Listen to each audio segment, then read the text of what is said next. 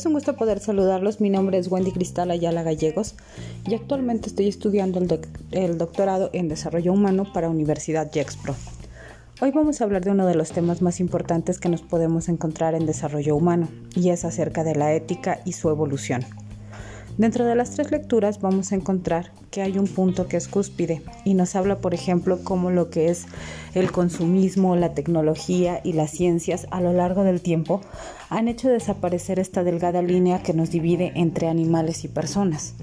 En mi opinión, a mí me quedó como un claro ejemplo lo que fue la Segunda Guerra Mundial, cuando se pierde el contexto de ser unas personas éticas y con tal de encontrar nuevos medicamentos, de buscar nuevos tratamientos, empezó a hacerse una masacre masiva, incluso sin tomar en cuenta lo que había en el contexto de que eran niños, todo con tal de buscar esa evolución dentro de la tecnología.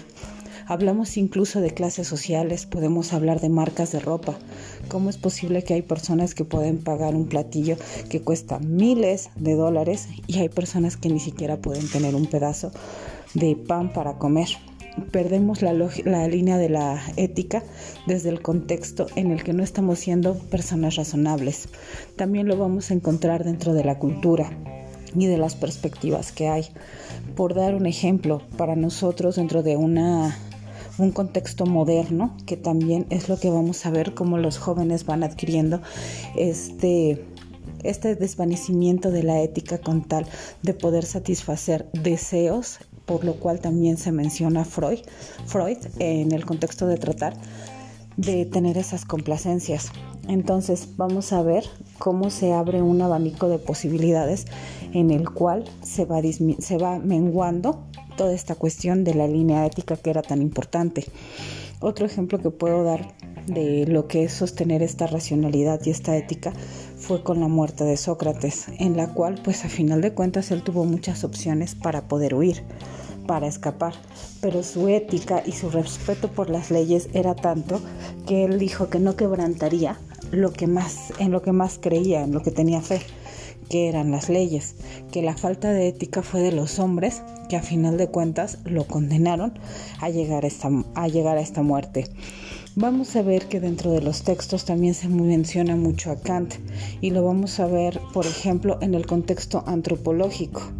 En esta parte vamos a ver cómo se desarrolla y cómo es la línea límite entre lo que es el humanismo y lo que viene a ser este, convertirse en una persona salvaje, ¿no? O incluso en un animal. Se habla de que, por ejemplo, en el contexto de los animales se busca lo que es la preservación de la especie. En nuestro caso hay límites éticos que no nos permiten llegar hasta allá. Podemos hablar también de la religión y cómo se ve desde un contexto diferente cómo era completamente una situación de crueldad la forma en la que castigaban a las personas si se les acusaba de realizar brujería o algún acto de esta índole.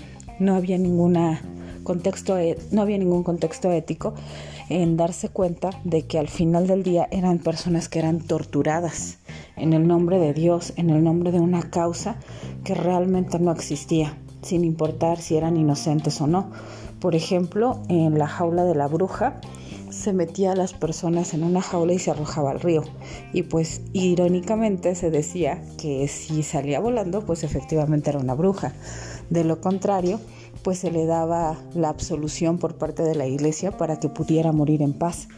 Pero esto, a final de cuentas, había un zarismo, porque no existe otra palabra, aunque se quiera disimular, y no había ninguna noción de toda esa ética que se tenía que tener sobre el contexto y el respeto a la vida.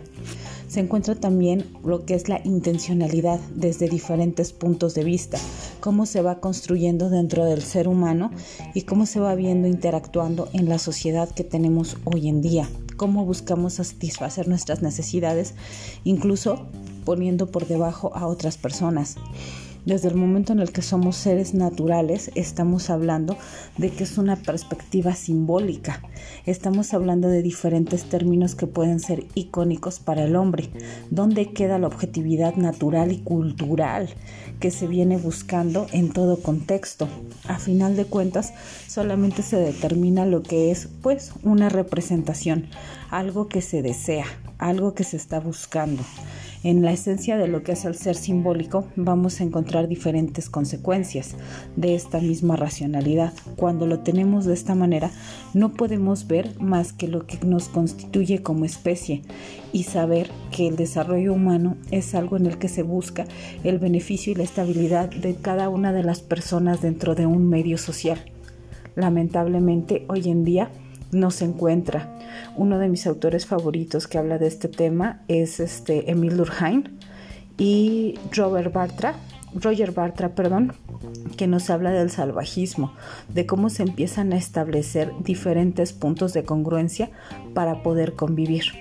Entonces no me queda más que agradecer el que hayan podido escuchar este podcast y pues cualquier duda quedó a sus órdenes. Muchísimas gracias. Soy la maestra Wendy Cristal Ayala Gallegos de Universidad Jexpro.